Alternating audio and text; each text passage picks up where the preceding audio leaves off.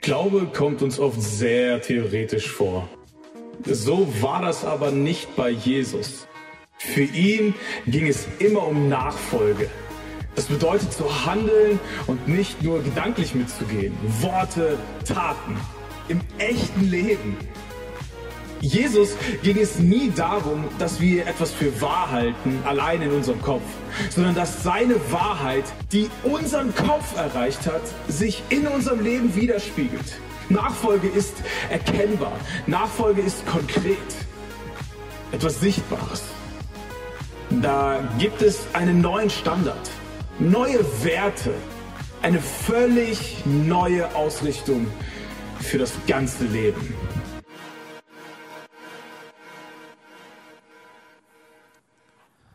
Ja, also ich weiß nicht, wie es euch geht, aber ich bin bis jetzt ein bisschen überwältigt, wie der Gottesdienst stattgefunden hat und ich bin dankbar für den Trailer. Dann konnte ich mal so ein bisschen mich sammeln und ein bisschen runterkommen.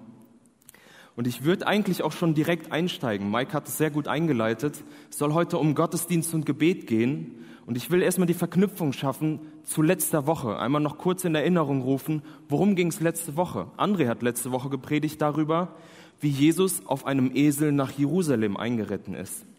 Und die Menschen empfangen ihn mit, mit Jubel und sie legen Palmzweige auf den Boden und ihre Klamotten, damit Jesus auf dem Esel nach Jerusalem ein, einreiten kann. Und sie preisen ihn. Jesus ist der nächste König und das Volk erwartet von Jesus, dass Jesus den Thron besteigt und sie von den Unterdrückern befreit. Aber niemand hatte geahnt, dass der Thron von Jesus das Kreuz sein würde. Und André hat uns dann gezeigt, was eine Begegnung mit Jesus, dass sie Veränderung mit sich bringt. Und solche Fragen wie, was ist mein Bild von ihm? Und welche Rolle spiele ich in seinem Plan? Und heute wollen wir uns eben angucken, was Jesus zum Thema Gottesdienst sagt und wie er sich Gebet vorstellt. Zum Beispiel auch, dass Gottesdienst nicht auf einen bestimmten Ort festgelegt ist oder auf eine bestimmte Zeit begrenzt ist sondern dass Gottesdienst unabhängig überall und jederzeit stattfinden kann. Dass ein wichtiges Kennzeichen für den richtigen Gottesdienst geistliche Früchte sind. Wir gucken uns an, was Jesus mit der Tempelreinigung eigentlich bezweckt hat. Und dass die Tempelreinigung eigentlich nicht, nicht eine Reinigung war, sondern vielmehr die Ankündigung vom Anfang, vom Ende. Habe meinen Presenter vergessen. Ich würde nämlich direkt gerne in den Text mit einsteigen. Markus 11, Vers 15 bis 18. In Jerusalem angekommen, ging Jesus in den Tempel und fing an, die Händler und die Leute, die bei ihnen kauften, hinauszujagen. Die Tische der Geldwechsler und die Stände der Taubenverkäufer stieß er um. Er duldete auch nicht, dass jemand etwas über den Tempelhof trug und erklärte, in der Schrift heißt es, mein Haus soll ein Ort des Gebets für alle Völker sein. Aber ihr habt eine Räuberhöhle daraus gemacht. Als die Hohenpriester und Gesetzeslehrer davon hörten, suchten sie eine Möglichkeit, Jesus zu beseitigen, denn sie fürchteten ihn, weil er das ganze Volk mit seiner Lehre tief beeindruckte. Ein paar Verse vorher, als Markus den Einzug von Jesus in Jerusalem beschreibt, lässt er für den Leser, für uns Leser, eine kleine Randnotiz dar. In Vers 11 lesen wir, dass Jesus nach Jerusalem kam und sich im Tempel umschaute. Markus will damit andeuten, es kommt noch etwas, das wird noch ein, ein wichtiger Bestandteil sein, dass Jesus sich in diesem Tempel umschaut. Und am Abend verlassen Jesus und die Jünger Jerusalem und reisen nach Bethanien, um dort zu übernachten. Bethanien war ein kleiner Ort, ähm, direkt hinter Jerusalem am Ölberg, zweieinhalb Kilometer entfernt, sind dann abends immer dorthin gegangen, um dort zu übernachten. Am nächsten Tag begibt sich Jesus mit seinen Jüngern wieder nach Jerusalem. Und sein Ziel heute ist der Tempel. Der Tempel befand sich in der Zeit von Jesus in einer unglaublichen und gewaltigen Bau- und Renovierungsphase. Der amtierende Herrscher Herodes der Große war ein großer Baumeister, Das hat er sich auch selbst auf die Karte geschrieben und es war ihm sehr wichtig, dass man ihn als den Baumeister wiedererkennt. Und eins seiner wichtigsten Bauwerke, eins der signifikantesten Bauwerke, die er errichten ließ, war eben auch der Tempel. Deswegen wird das auch in der Geschichte der Herodianische Tempel genannt. Er ließ den Tempel renovieren, erstmal den Kern, das dauerte ein paar Jahre, aber dann gab es eine riesige Außenanlage. Der Tempel wurde von klein auf gigantisch gebaut. Und er veredelte den ganzen Tempel mit Materialien wie, wie Gold, Marmor und Zedernholz. Herodes der Große war gar kein Jude. Aber neben seinem Verwirklichungswunsch, in seinen Bauwerken wiedererkannt zu werden, erhoffte er sich zumindest so etwas wie ein wenig Sympathie oder ein bisschen Anerkennung von den Juden. Das hatte nicht ganz so geklappt. Aber trotzdem waren die Juden sehr stolz auf den Tempel und sie mochten ihn so, wie Herodes den gestaltet hatte. Und wir lesen auch, dass die Jünger den Tempel bestaunt haben, wie sie zu Jesus sagen, Jesus, schau mal, was für gewaltig große Steine dieser Tempel hat. Wir kennen viele Details, den Tempel gibt es ja nicht mehr so, ähm, durch den Priester und den Historiker Flavius Josephus. Ähm, und er beschreibt ganz viel am Tempel. Er hat teilweise selbst auch dort äh, gedient. Und ähm, diese Renovierung vom Tempel hat um die 80 Jahre gedauert. Herodes hat circa 20 vor Christus damit angefangen und dann in den 60er Jahren nach Christus wurde der Tempel final fertiggestellt, nur um dann ein paar Jahre später zerstört zu werden. Der Tempel hatte ganz viele Bereiche, aber ich will grob nur auf vier, vier eingehen. Es gab einmal einen ganz, ganz großen Vorhof der Heiden. Das war der Platz, wo alle hinkommen konnten. Dort konnten auch die Heiden hinkommen, um sich den Tempel anzuschauen oder auch zu Gott zu beten.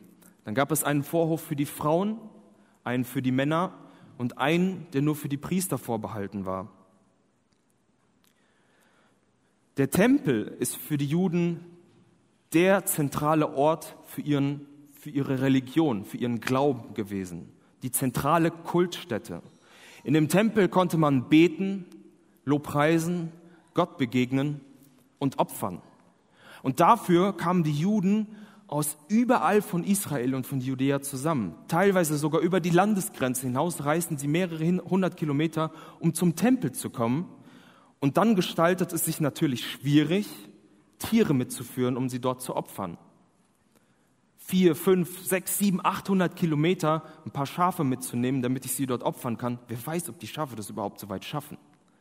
Also hat es sich etabliert, und das war schon lange so, ähm, dass vor dem Tempel einfach Händler sich niedergelassen haben, um Tiere zu verkaufen.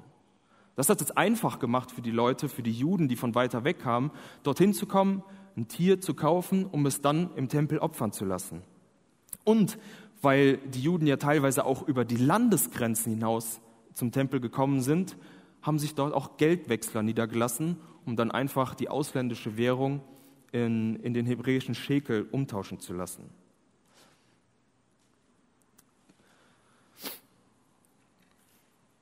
Und dieser Markt, der fand nun im Vorhof der Heiden statt. Und das war der Ort, wohin Jesus auch gehen wollte. Und er hatte für diesen Tag eine konkrete Absicht, eine Aufgabe, so wie wir es in, in Vers 11 schon angedeutet wurde, etwas, das ihm beim Umschauen im Tempel aufgefallen war. Der Vorhof der Heiden war voll. Er war brechend voll. Überall stehen Händler, so wahnsinnig viele Tiere, Kaufleute, Stände. Überall hört man Tier, einfach Tiere, das Blöken der Schafe, man hört das Gurren von den Tauben, die geopfert wurden, Stimmen, Marktschreier, die ihre Tiere anpreisen, man hört das Klimpern von Geld, wenn das gewechselt wird und über die Tische gezogen wird und Inmitten von diesem Markttreiben beginnt Jesus auf einmal, die Tische und die Stände und die Stühle umzuschmeißen. Und er stößt die Stände von den Tierhändlern um und schmeißt die Kaufleute aus dem Tempel. Die Jünger standen vermutlich da und dachten sich, Jesus, was machst du da? Das ist der Tempel. Wie in Schockstarre stehen sie da und sehen zu, wie Jesus im Tempel Chaos veranstaltet und scheinbar wie ein wild gewordener Chaos verursacht. Was tut Jesus? Ist das nicht derselbe Jesus wie gestern? Sanftmütig, besonnen, geduldig. Niemals tut Jesus irgendjemanden Unrecht. Und jetzt veranstaltet er so ein Chaos im Tempel. Und Leute, die versuchten, irgendwas durch den Tempel zu tragen, hinderte er daran. Er ließ sie nicht weitergehen. Vielleicht nahm er ihnen sogar die Sachen ab und stellte sie auf den Boden. Was genau passiert hier? Und als Jesus die Aufmerksamkeit der Menge auf sich gerichtet hat, beginnt er zu reden. Und wahrscheinlich stellte er sich auf einen Tisch oder auf irgendeine Erhöhung, dass die Leute ihm zusehen konnten. Und er beginnt zu predigen. Ähm, das, das griechische Wort hierfür ist, er lehrte. deswegen können wir wahrscheinlich davon ausgehen, dass dieser eine Vers, den wir haben, dass das nur die Zusammenfassung von Markus ist, von dem, was Jesus eigentlich zu den Leuten gesagt hat. Und dann predigte Jesus zu den Menschen. Und das nenne ich mal eine, eine gekonnte Einleitung. Stellt euch vor, ich wäre heute auf die Bühne gekommen, hätte erstmal das ganze Equipment hier umgestoßen, ähm, dann hätte ich eure Aufmerksamkeit ganz sicher da. Aber Jesus erklärt, warum er das getan hat. Er sagt zu den Leuten, was hat der Herr euch gesagt? Hat er nicht gesagt, dass das hier ein heiliger Ort ist? Ein Ort zum Beten? Ein Ort, an dem man Gott begegnen kann? Hat er nicht gesagt, das soll ein Haus des Gebets für alle Völker sein? Und ihr schlagt eure Lager auf, baut eure Stände auf, kommt mit euren Tieren hierher und führt Geldgeschäfte durch. Mitten im Tempel. Ihr habt eine Räuberhöhle aus dem Tempel gemacht. Ihr beraubt den Allmächtigen. Ihr versucht euch selbst zu bereichern. Und ihr steht denen im Weg, die Gott eigentlich anbeten wollen, die ihm dienen wollen. Und ihr beraubt Gott damit die Ehre und die Anbetung, die ihm gebührt. Wir wissen nicht, wie die Leute reagiert haben. Es wird einfach nicht beschrieben. Oder auch, was sie vielleicht getan haben. Aber so oder so ähnlich stelle ich mir die Situation vor, wie sie sich zugetragen haben könnte. Aber eigentlich werden uns doch einige Reaktionen übermittelt oder beschrieben. Und zwar in Vers, Vers, äh, in Vers 18. Die Hohepriester und die Schriftgelehrten wollten Jesus töten. Sie hatten Angst vor dem Einfluss, den er auf das Volk hatte. Und zum anderen sehen wir, das Volk war verwundert, erstaunt über das, was Jesus zu ihnen sagte.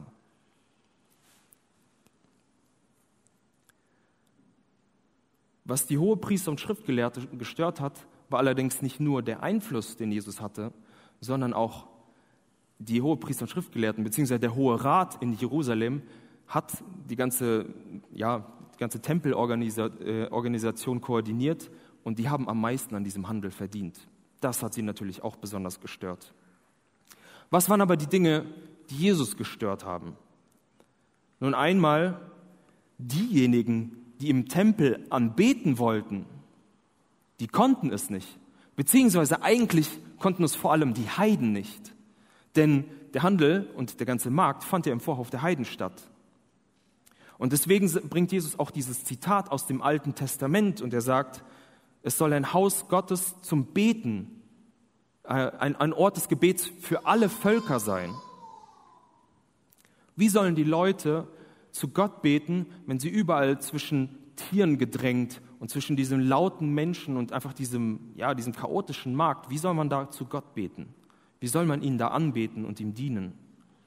Die Menschen wurden am Gottesdienst gehindert. Was Jesus auch störte,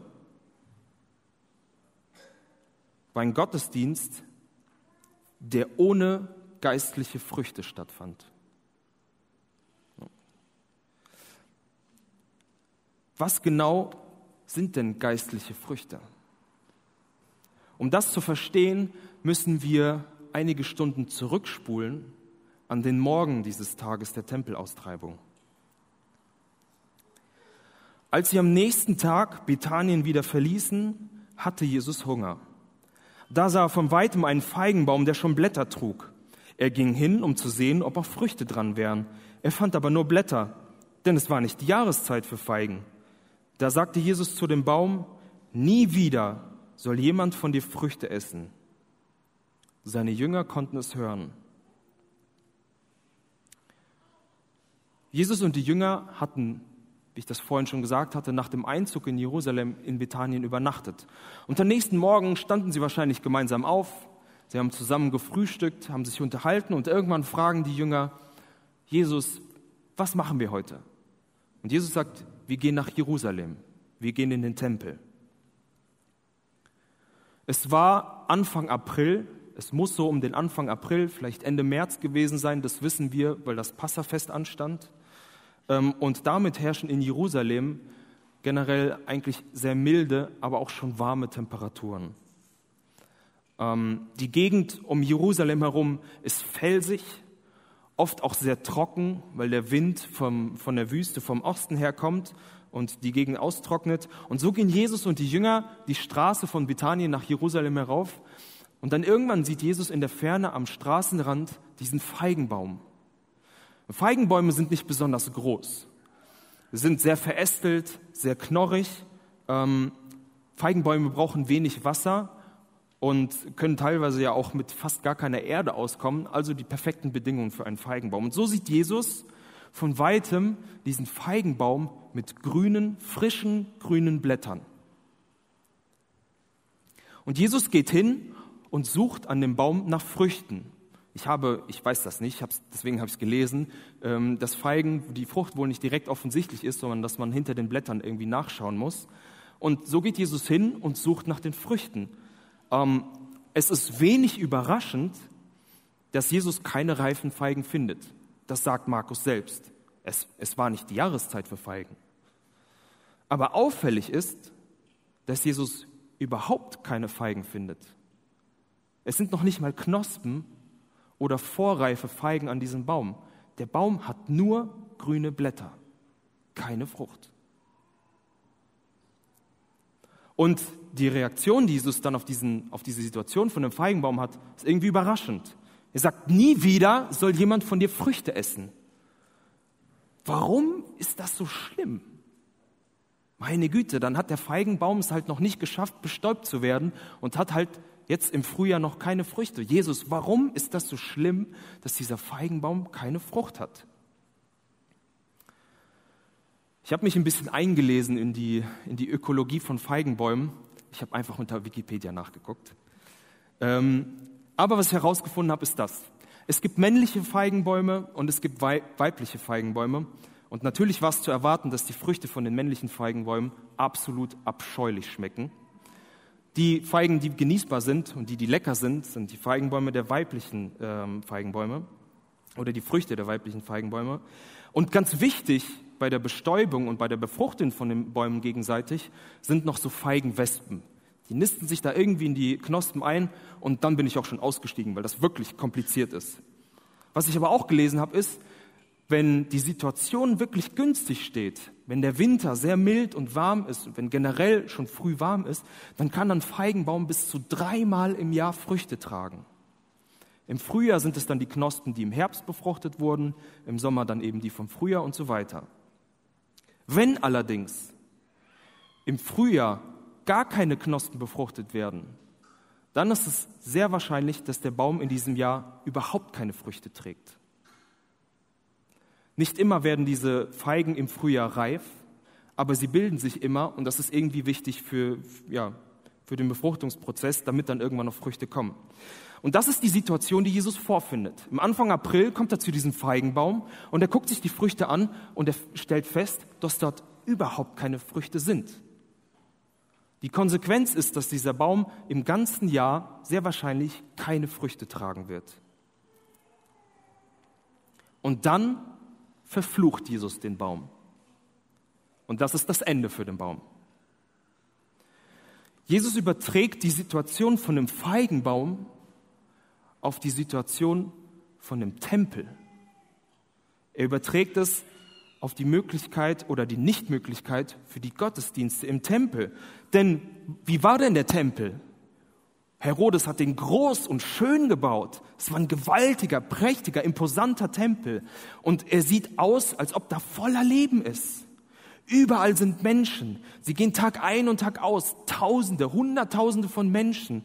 Es sind, äh, ein Markt findet dort statt. Es sind Tiere dort. Tausende von Juden arbeiteten Tag für Tag in diesem Tempel.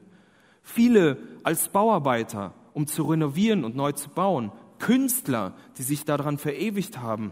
Musiker, Sänger, Hunderte von Priestern, die eine ganze Vielzahl und Bandbreite von Diensten in dem Tempel ausführten. Aus der Ferne sieht der Tempel aus wie ein Feigenbaum mit vollen grünen Blättern.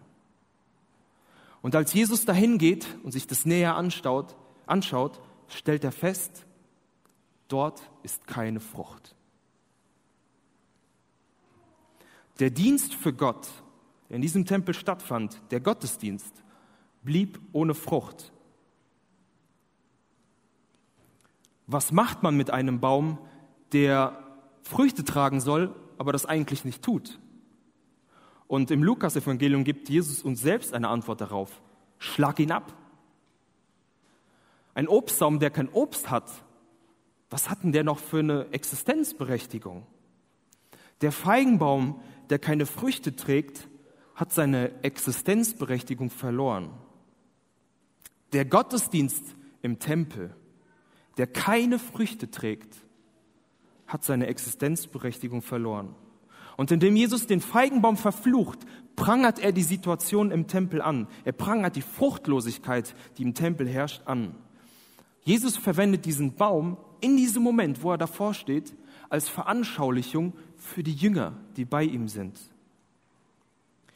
Und so eine Art und Weise der Veranschaulichung ist in der Bibel überhaupt nicht neu. Gerade der Feigenbaum wird bei den Propheten im Alten Testament immer wieder verwendet. Es ist der Feigenbaum ohne Früchte, der ein Bild dafür ist, dass Gott das Volk Israel verurteilt und die Ende als Urteil spricht. Und das ist irgendwie so ein bisschen Ironie der Geschichte. Vielleicht ist es auch die Ironie Gottes, dass der Tempel nur wenige Jahre nachdem er fertiggestellt wurde, im römischen Krieg zerstört wurde. Die Frage, die wir uns jetzt stellen müssen, ist, was sind denn geistliche Früchte? Was sind denn die Früchte, die Jesus in dem Tempel gesucht hat? Und ich werde keinem erklären müssen, was Obst ist, obwohl meine Frau meint manchmal mir das erklären zu müssen, weil sie, ich esse wohl zu wenig davon. Ähm, aus, ich habe mal geguckt, aus biologischer Sicht ist eine Frucht, und das muss ich jetzt vorlesen, ist die Frucht einer Pflanze die Gesamtheit der Organe, die aus einer Blüte hervorgehen und die die Pflanzensamen bis zu deren Reife umschließen. Das ist die Definition einer Frucht. Eine Frucht ist also eigentlich erstmal nicht zum Essen da, sondern sie schützt den Samen, der in der Frucht ist, damit daraus irgendwann ein neuer Baum entstehen kann. Aus einer Frucht entsteht irgendwann eine weitere Frucht. Und wir kennen so Ausdrücke wie Früchte der Ernte oder Früchte der Arbeit. Und wenn wir versuchen, dieses, dieses Fruchtkonzept zu übertragen, dann können wir sagen, dass Frucht ein Ertrag ist, ein Ertrag von etwas, was vorher geleistet wurde. Und geistliche Frucht in einem Gottesdienst kann zum Beispiel beim Lobpreis entstehen. Die Band übt, die Band leitet uns im Lobpreis an und die Frucht ihrer Arbeit ist es, dass sie uns eine Plattform bieten, auf der wir Gott loben können. Sie ermöglichen uns das einfache Loben für Gott. Ihre Arbeit, die Arbeit der Band, fördert unser Lob. Ein anderes Beispiel, wenn, wenn ich zu euch predige, dann hoffe ich und erbete ich Veränderung in jedem von uns. Und die Frucht der Arbeit einer Predigt ist eben die Veränderung, die dann in dem Herzen stattfindet. Eine Veränderung, die jemanden, die mich näher zu Gott bringen kann. Oder vielleicht kennen wir die Früchte des Geistes. Die werden im Galaterbrief beschrieben. Liebe, Freude, Friede, Langmut und die Liste geht weiter. Eine geistliche Frucht kann auch etwas sein, das Hindernisse beseitigt. Etwas, das mich hindert, Gott zu dienen oder ihn zu loben, kann eine geistliche Frucht beseitigen. Ein Beispiel, wo wir schon bei der Band sind. Nehmen wir mal an, du bist vielleicht nicht der mutigste Sänger. Du fühlst dich nicht so sicher beim Singen. Du glaubst auch, dass du das nicht so gut machst. Und du singst allerhöchstens zu Hause unter der Dusche, wenn du dir ganz sicher bist, dass keiner zuhört. Und hier kann dir die Band und der Lobpreis im Gottesdienst die Hemmung nehmen, nicht zu singen. Wir singen in Gemeinschaft mit anderen und dann geht vielleicht meine Stimme, von der ich nicht so überzeugt bin, unter. Oder vielleicht hast du Probleme bei deiner stillen Zeit, bei der persönlichen Zeit, die du täglich in der Bibel und im Beten verbringst. Und du merkst einfach, ich verstehe nicht, was da drin steht. Und dann hörst du dir Predigten an und du merkst, dass das einfach ein richtig guter Zugang, sein, äh, Zugang für dich sein kann, mehr von Gott zu lernen. Die Arbeit, den Ertrag, den jemand anders bringt, hilft dir, die Hindernisse zu beseitigen, die dich daran hindern, näher an Gott zu kommen. Und ich finde, das ist irgendwie eine schöne Parallele, dass Jesus im, im Tempel die Tische und die Stände und alles beiseite räumt, um erstmal Platz zu schaffen. Er schafft beiseite, was stört, damit man Gottesdienst feiern kann. Aber Gottesdienst ist nicht nur auf einen bestimmten Ort und eine bestimmte Zeit beschränkt. Gottesdienst findet nicht nur hier sonntags in der Warnmachtalstraße 18 in Siegburg um 9.30 Uhr statt. Wir erinnern uns, Jesus sagt das Ende vom Tempel voraus.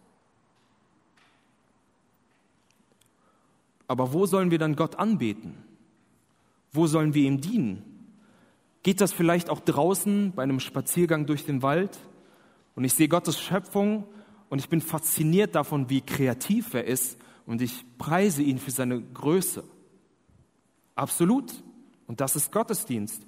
Oder geht das vielleicht auch, wenn meine Kinder mich gerade zur absoluten Weißgut gebracht haben und ich sie anschnauze und dann verstehe und ich entschuldige mich bei meinen Kindern, ich, äh, ich, ich bitte bei Gott um zur Verzeihung und ich danke ihm für meine Geschenke. Das ist auch Gottesdienst. Gottesdienst ist auch, wenn du in deiner Klasse bist oder in deinem Büro auf der Arbeit und du merkst, da wird ein Klassenkamerad oder da wird die Arbeitskollegin wird gemobbt und über die wird gelästert und du stehst für diese Person ein. Es ist Arbeit, die Ertrag erbringt und letztendlich dazu dient, Gott mehr zu loben. Gottesdienst, der Dienst an Gott kann jederzeit und überall stattfinden. Das Problem ist dann, wenn es zu einer toten und starren Hülle wird.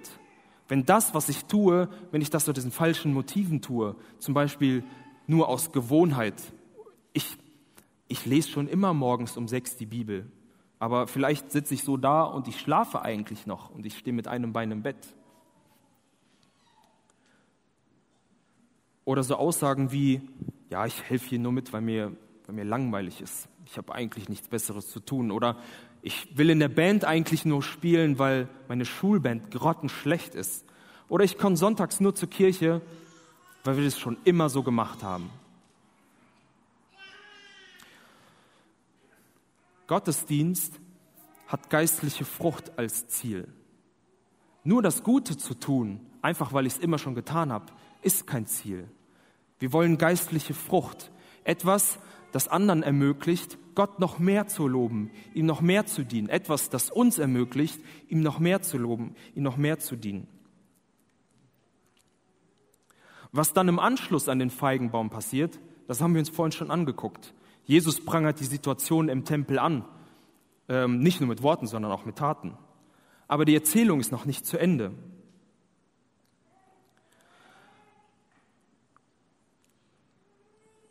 Als sie am nächsten Morgen wieder an dem Feigenbaum vorbeikamen, sahen sie, dass er bis zu den Wurzeln verdorrt war. Da erinnerte sich Petrus und rief, Rabbi, sieh nur, der Feigenbaum, den du verflucht hast, ist verdorrt. Jesus sagte zu ihnen, ihr müsst Vertrauen zu Gott haben. Ich versichere euch, wenn jemand zu diesem Berg sagt, hebt dich hoch und stürzt sich ins Meer und dabei keinen Zweifel in seinem Herzen hat, sondern fest darauf vertraut, dass es geschieht, was er sagt, dann wird es geschehen. Jesus ist auf diesem Weg ähm, von Bethanien nach Jerusalem am nächsten Tag, also der Tag nach der, Tempelaus, nach der Tempelreinigung. Und dann kommen sie an demselben Feigenbaum wieder vorbei. Und die Jünger stellen fest, der Feigenbaum ist bis auf den letzten Tropfen vertrocknet. Der Feigenbaum ist tot. Wenn man ehrlich ist, war der Feigenbaum vorher auch schon auf irgendeine Art und Weise tot. Weil was ist denn ein Fruchtbaum ohne Frucht? Und noch einmal wird dadurch deutlich, durch diesen vertrockneten Feigenbaum, dass Jesus auch das Ende von dem Tempel voraussagt. Der Tempel wird zu Ende gehen, so wie dieser Feigenbaum zu Ende geht, weil der Feigenbaum keine Frucht hat und weil der Tempel keine Frucht hat. Vielleicht könnte man sogar sagen, dass Jesus mit dieser Veranschaulichung das Urteil über den Tempel gesprochen hat. Und als die Jünger dann diesen Baum sehen, erinnert Petrus sich an das, was gestern passiert ist. Und er sagt, Jesus, guck mal, du hast den Baum verflucht und jetzt ist er kaputt. Und die Antwort, die Jesus darauf liefert, hat gefühlt überhaupt nichts mit dem Baum zu tun. Es ist wieder was ganz anderes. Jesus sagt, ihr müsst Vertrauen auf Gott haben. Eine andere Übersetzung sagt, habt Glauben an Gott. Hier werden Vertrauen und Glauben als Synonyme eingesetzt. Es geht darum, dass ich Gott vollends vertraue und darauf vertraue, dass er das gut machen wird. Der Baum ist also verdorrt. Der Tempel, 70 nach Christus, zerstört. Und Gottesdienst, wahrer Gottesdienst, der der geistliche Früchte bringt, kann jederzeit und überall ausgeführt werden. Wo hätte es denn noch sonst stattfinden können, wenn der Tempel kaputt ist? Und Jesus schafft beiseite, was daran hindert, wahren Gottesdienst durchzuführen. Sei es, wenn wir es als Bild sehen, dass er die Tische beiseite räumt, oder wenn wir die Prophezeiung beachten, die Prophezeiung über das Ende von dem Tempel. Aber jetzt erklärt Jesus den Jüngern etwas über das Beten. Und die Grundlage für Beten zu Gott ist, habt Vertrauen auf ihn, habt Glauben an Gott. Unter dieser Voraussetzung sollen wir beten. Und dann, wenn man diese Voraussetzung erfüllt, dann kann man so etwas beten wie, Berg, heb dich auf und schmeiß dich ins Meer. Und dafür gibt es eben nur diese eine Bedingung. Nicht zweifeln, sondern Vertrauen. Nicht zweifeln, sondern Glauben. Wenn wir uns äh, in Vers 25 noch angucken, dann kommt noch dazu, dass er erklärt, dass dort zwischenmenschliche Konflikte geklärt sein müssen. Er sagt, bevor ihr zu Gott betet, vergebt noch eurem Nächsten. Aber warum sollten wir wollen, dass ein Berg versetzt und ins Meer geworfen wird? Und ich kann mir ehrlich gesagt kein vernünftiges Szenario dafür vorstellen. Ähm, und auch die Tatsache, dass Jesus sowas nie gemacht hat, zeigt eigentlich nur mehr, er verwendet hier ein Bild. Das ist eine Metapher. Was Jesus sagen will, ist, Dinge, die euch unmöglich scheinen, so etwas wie ein Berg zu versetzen, das kann Gott tun, wenn ihr auf ihn vertraut. Es geht nicht darum, dass Gott ein Wunschautomat ist. Wenn ich genug Geld, wenn ich genug Vertrauen da reinwerfe, ja, dann kann ich mir meinen neuen Mercedes wünschen und Gott wird ihn mir auf jeden Fall geben. Das ist nicht, was Jesus sagen will. Wenn nämlich der Glaube, das Vertrauen auf Gott die Grundlage für mein Gebet ist, dann schließt dieser Glaube schon meinen Egoismus von vornherein aus. Wenn ich an Gott, äh, wenn ich Gott vertraue, wenn ich Gott, an Gott glaube, ihm voll glaube, dann habe ich überhaupt gar keinen Wunsch danach, meine persönlichen Vorteile zu erreichen. Aber was ist es dann? Wofür bete ich dann, wenn ich im Glauben, wenn ich im Vertrauen auf Gott bete? Zum Beispiel für geistliche Früchte. Ich will Gott noch mehr verherrlichen. Ich will ihn noch mehr loben und will, dass durch das, was ich tue, auch andere Menschen Gott dienen können. Und dann wird Gott diese Hindernisse, so wie den Berg, beiseite schaffen, wenn ich dafür bete. Der Berg steht wie etwas als Hindernis zwischen der Beziehung äh, zwischen mir und Gott. Oder ich bete nicht nur für geistliche Früchte, sondern auch dafür, dass Gott meine persönlichen Berge wegschmeißt. Die Dinge, die zwischen ihm und mir stehen, Dinge, die mich daran hindern, ihn zu loben. Ähm, und das kann vieles sein. Jeder hat seine eigenen persönlichen Berge. Ich habe hab mit meiner Frau äh, über diese Predigt gesprochen und sie meinte, was für ein Berg? Ich habe die ganze Eifel. Ähm, und ich, ich fand das irgendwie lustig, weil es ist, doch, es ist doch tatsächlich so, bei mir ist es so, ich kann nicht für euch sprechen, man hat nicht nur einen Fehler. Ich habe nicht nur einen Fehler und es gibt viele Dinge, die mich mal mehr, mal weniger daran hindern, Gott zu loben. Diese Dinge können sein Wut, Neid, Zorn, Geiz, Egoismus, Stolz. Die Liste ist so lang wie die Menschheit selbst. Aber ihr kennt euch selbst am besten. Was ist das, was dich daran hindert, Gott zu loben, ihn zu preisen? Bete im Vertrauen auf Gott und dann kann man sich sicher sein, dass Gott das wegnehmen wird. Ich kann erwarten, dass Gott erfüllt, worum ich bitte, wenn ich im Vertrauen auf Gott bete. Wenn ich im Glauben an ihn bete, dann bete ich zum Beispiel eben für die Dinge wie geistliche Früchte oder dass er diese Hindernisse wegnimmt. Aber was können wir aus dem verfluchten Feigenbaum und aus der Tempelaustreibung für uns mitnehmen? Wir sind immer noch, auch wenn es die letzte Predigt ist, in der Themenreihe Nachfolge konkret leben. Was bedeutet das für uns, dass Jesus den Tempel gereinigt hat, dass er diesen Feigenbaum verflucht hat? Nun einmal, der Tempel ist zerstört. 70 nach Christus ist der Tempel kaputt. Und was für die Juden ziemlich schlimm ist, ist für uns irgendwie eine Art Freiheit. Wir sind nicht dazu gezwungen, wenn wir in den Tempel gehen wollten, durften wir nämlich nur in den Vorhof der, der Heiden gehen.